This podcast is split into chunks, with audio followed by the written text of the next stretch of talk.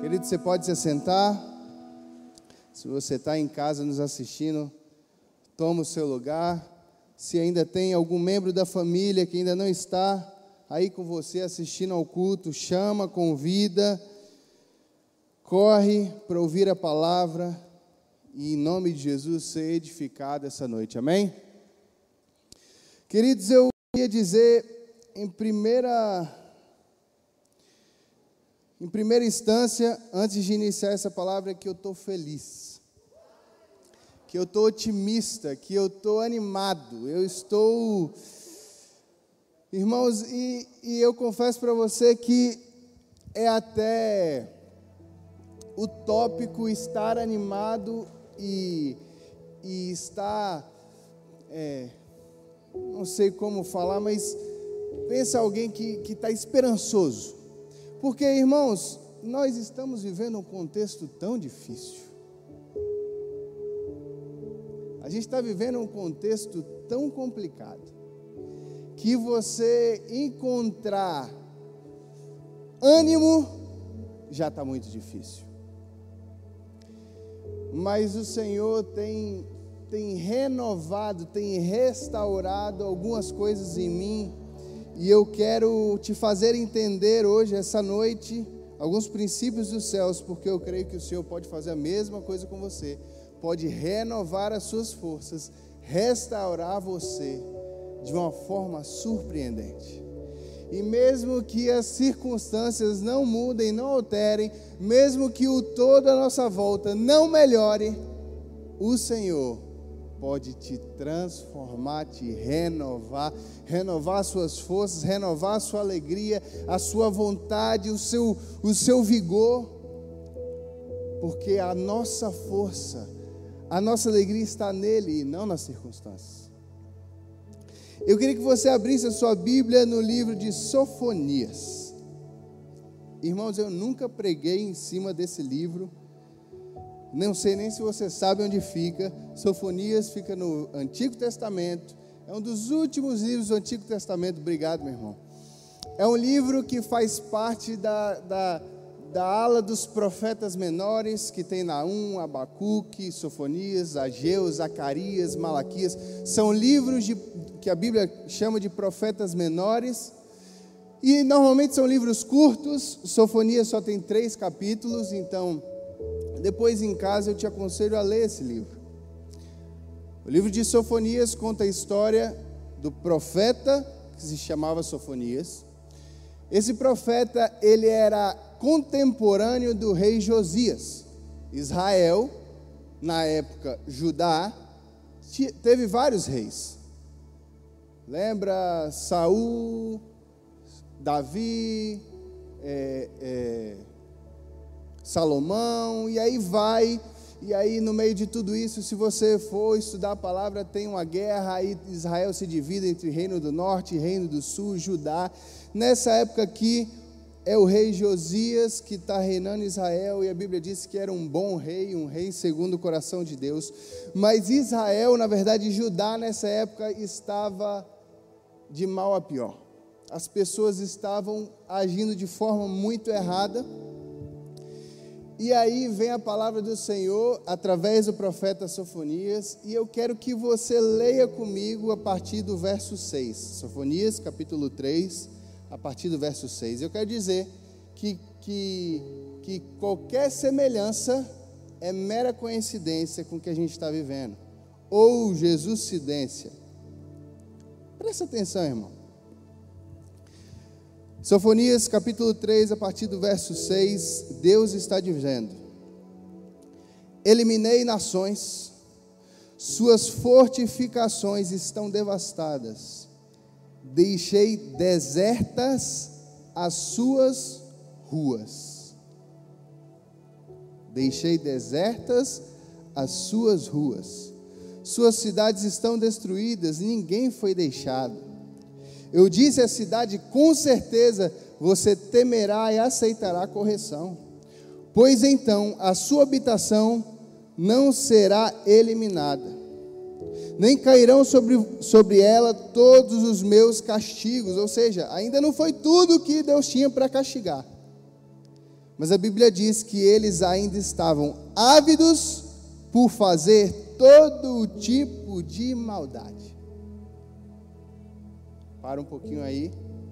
A Bíblia está dizendo, Ele não só vai, vai nos renovar, mas vai ajuntar aqueles que se afastaram.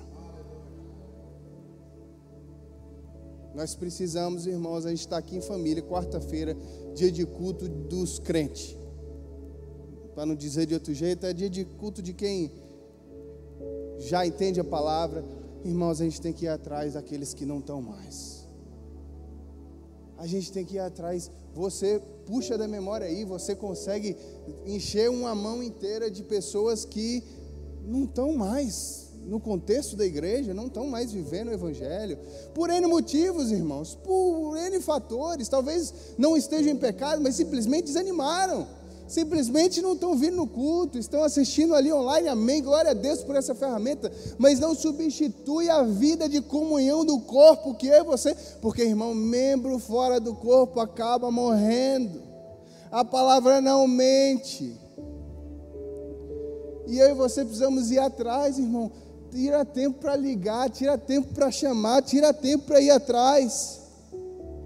E a Bíblia continua dizendo: Nessa época, agirei contra todos os que oprimiram vocês, salvarei os aleijados e ajuntarei os dispersos.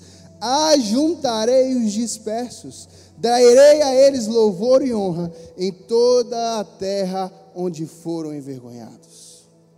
Naquele tempo, ajuntarei vocês. Por três vezes o Senhor fala sobre ajuntar, sobre trazer de volta, sobre trazer o disperso irmão. Como igreja, nós precisamos nos ajuntar de novo. Chega, irmão. Chega de hashtag ficar em casa. Misericórdia. É incrível porque sai vacina, começa a vacinar o povo, aí é que o trem piora.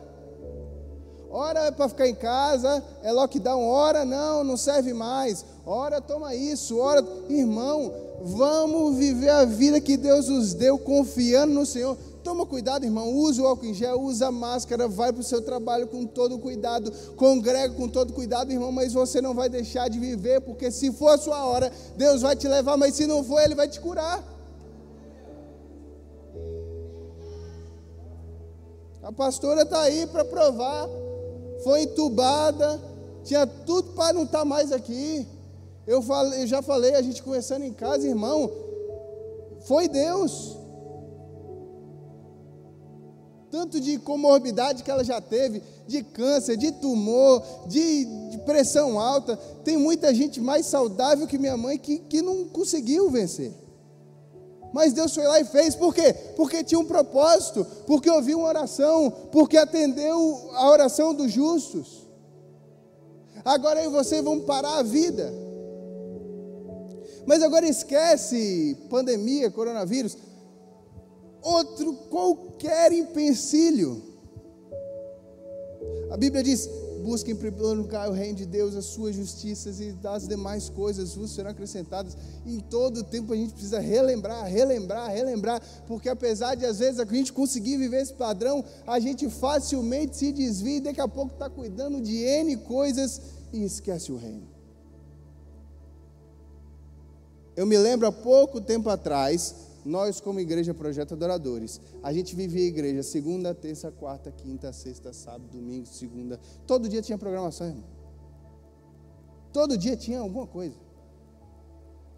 Seja grupão, seja ajuntamento com jovens, seja acampamento, seja encontro de, de, com Deus, seja tudo, irmão. Aí veio esse tempo e esfriou. E aí agora está difícil, irmão, o povo vir para o culto de quarto. Está difícil conseguir, porque está disperso. Mas a palavra traz uma promessa e é para nós que estamos aqui. Se você está aqui hoje, o Senhor está te arregimentando a se refugiar no Senhor. Não se preocupa não. o mundo está acabando lá, povo está fazendo a maldade, da forma que você consegue, você vai compartilhar, você vai falar sobre isso. Mas como o pastor trouxe, as nossas armas não são carnais, mas espirituais em Deus. Então você vai se refugiar no Senhor e orar. E o Senhor vai trazer, vai pegar o disperso e ajuntar. E para finalizar, eu quero que você abra sua Bíblia em Romanos, capítulo 13.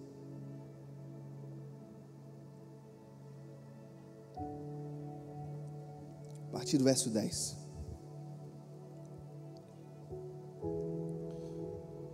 Senhor, mas como é que eu vou proceder, Deus? Eu vou me refugiar no Senhor, vou ler a tua palavra, ter tempo de oração, mas Deus, e, e com isso tudo, o que que eu, como é que eu procedo? Como é que eu faço?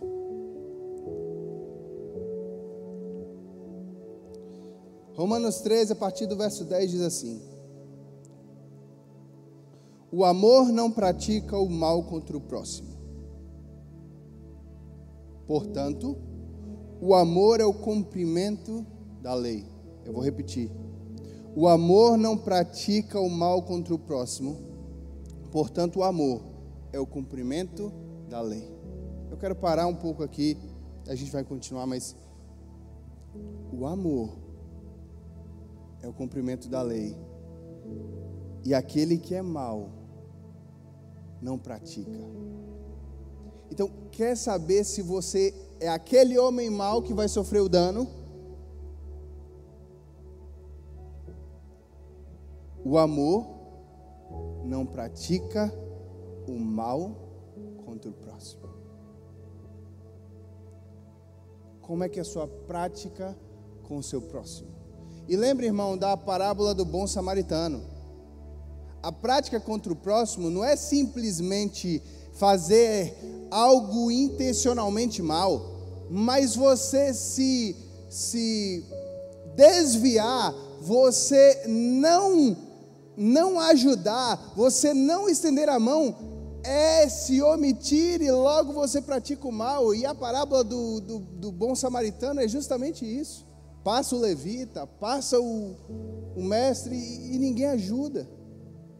E aí vem o bom samaritano pega, cuida da ferida. Quer saber se você é esse homem mau? Como é que você tem tratado o próximo? Como é que você tem estendido a mão? Como é que você tem ajudado aqueles que estão perto? Estão passando por dificuldade, estão passando por lutas. No mínimo você tem orado, abraçado. Vem cá, não, vamos orar, eu vou estar junto com você. Se é financeiramente, não, eu, eu, eu nem tenho para dar, mas eu vou tirar do meu, porque o Senhor vai abençoar em algum momento. Então toma aqui. E aí o texto continua: Façam isso, compreendendo o tempo em que vivemos. Chegou a hora de vocês despertarem do sono, porque agora a nossa salvação está mais próxima de quando cremos. A noite está quase acabando e o dia logo vem, portanto, deixemos de lado as obras das trevas e vivamos a armadura da luz. Vistamos a armadura da luz.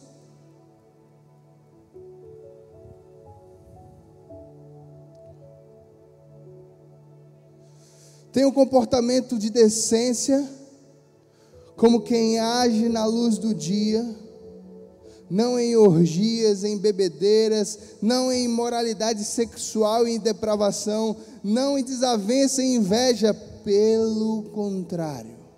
E aí a palavra para nós: revistam-se do Senhor Jesus Cristo.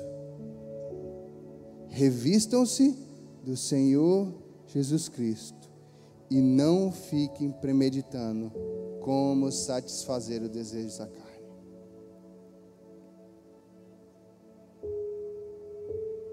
Irmão, tá tudo difícil. Tá tudo complicado para todo mundo. No mundo muita gente está morrendo. Muita desgraça e, e é falta de graça está acontecendo. Mas se você quer viver a restauração, você precisa se refugiar em Deus. Se você quer um, um vinho novo, se você quer uma novidade de vida, ela só é encontrada no Evangelho, é aos pés da cruz, é levando sobre o Senhor toda a nossa ansiedade, irmão. Tem promessa junto disso. Que em nome de Jesus, você tenha hoje a decisão de se refugiar no Senhor, de lançar sobre Ele a sua ansiedade, para que Ele cuide de você e para, como igreja, Irmão, a Bíblia diz que onde dois ou três estiverem reunidos, ali ele estaria. O Senhor está aqui. Nós estamos representando a nossa igreja, mesmo que não a totalidade, mas se nós aqui, ó, nós que estamos aqui, nos reunirmos num propósito de nos refugiarmos no Senhor, crermos essa palavra, crermos que o Senhor trará os, os, os desapegados, os desagregados que, que retornarão, o Senhor fará, irmão. Feche seus olhos, abaixe sua cabeça. Eu quero que você faça uma oração pedindo ao Senhor, Deus. Eu nem sei como me refugiar no Senhor, Deus. Talvez você não tenha tido essa experiência. Confesso que há dias atrás eu fui com uma oração muito semelhante ao Senhor Deus. Sinceramente, eu nem sei o que fazer, mas Deus, o Senhor tem o melhor para mim, então faz aquilo que o Senhor quer. Deus, eu não quero mais andar ansioso. Deus, eu não quero mais andar triste. Eu, eu, Deus, eu preciso de um ânimo novo.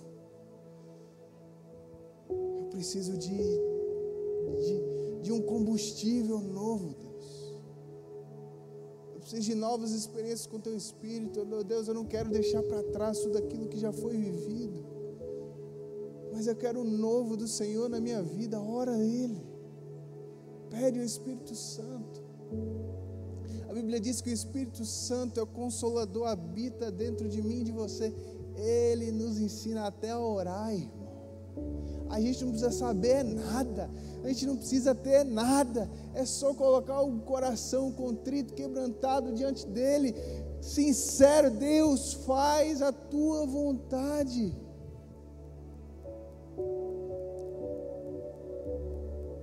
Me dá fome e sede pela tua palavra, e o Senhor vai transformar a sua realidade.